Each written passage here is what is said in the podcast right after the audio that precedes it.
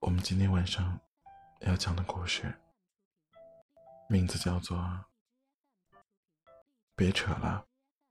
这个世界上根本就没有稳定的工作。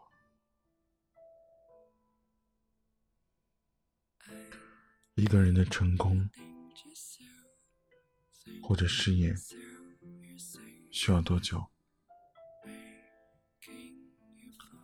膀胱的答案是。五年，恒光是我的朋友。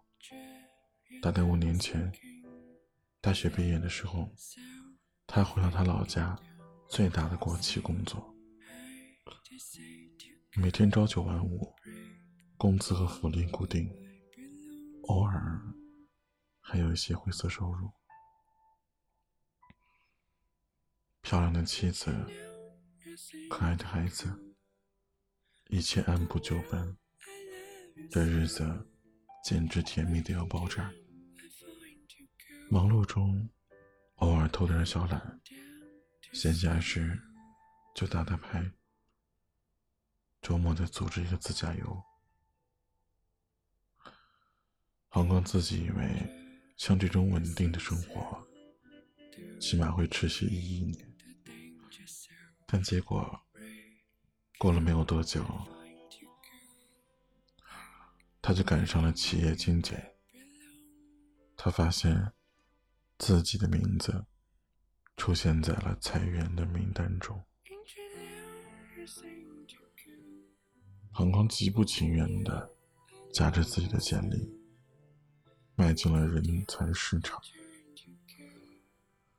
可他没有一技之长啊。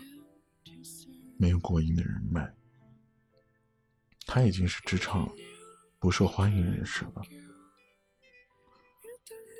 结果他的脾气越来越坏，就在上个月大吵了一架，他竟然和自己的妻子离婚了。这时候，黄光才发现，他曾经想象的稳定就是一切，但现在他发现自己一无所有。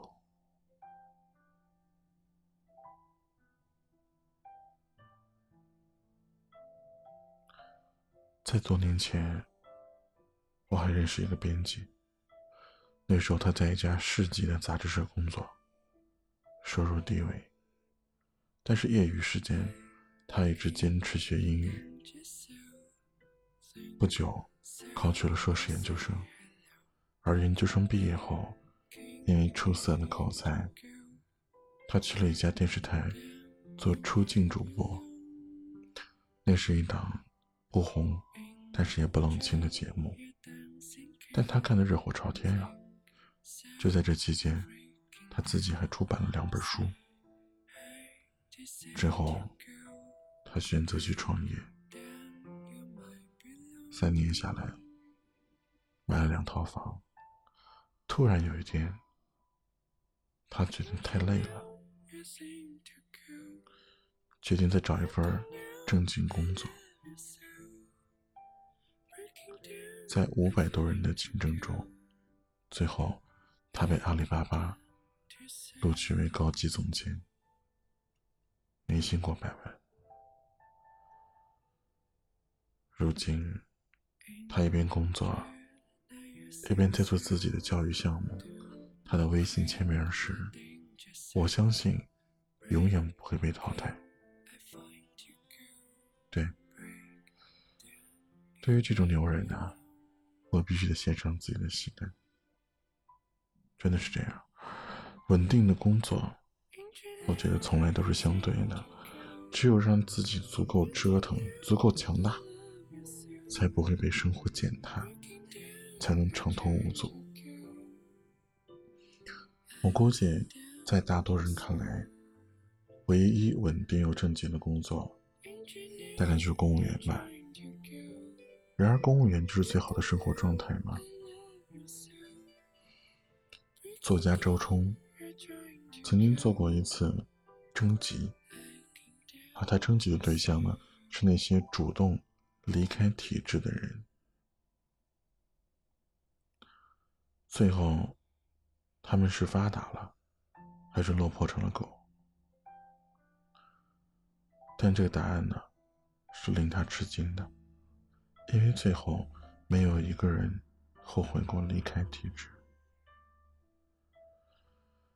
有人从国内数一数二的科研机构离职，在国外过上了想要的生活；有人辞了深圳的教师工作，以前月工资六千，现在收入是以前的十倍，目标是先赚个一千万；也有的从政府部门出来，从一个战战兢兢的政府雇员，变成了一个人人羡慕的旅游达人。还有一位辞职者，他的感言是：“稳定其实就是不稳定。真正的稳定啊，不是你在一家单位有饭吃，而是你自己够牛逼，无论走到哪儿都有饭吃。”我想，关于稳定，这大概是最精辟的描述了吧？承认吧，许多人所说的稳定工作。其实就是稳定的穷着，稳定的累着，或者稳定的看着他人成功，这是对稳定的曲解。所谓稳定的工作，至少还含有两种含义：一是不用担心失业；二是能够提供足够的生活保障。罗振宇曾经提出一个形象化的概念。叫做 U 盘化生存，大概的意思呢，就是不要你经常变换工作，因一旦工作情况有变啊，你就应该像 U 盘一样，随时能插到下一台计算机上，啊，随取随插，不用缓冲，立马能投入新的工作状态。但稳定之前呢，你首先要成为一个这样的超级 U 盘。最近网络上有一篇文章很火，叫做《你的死工资正在拖垮你》。这文章里是这样说的：那些看起来定时发放的死工资，其实是最大的陷阱，因为工资增长总是有限的，但生活的成本却会一路攀升，生活保障只会越来越难。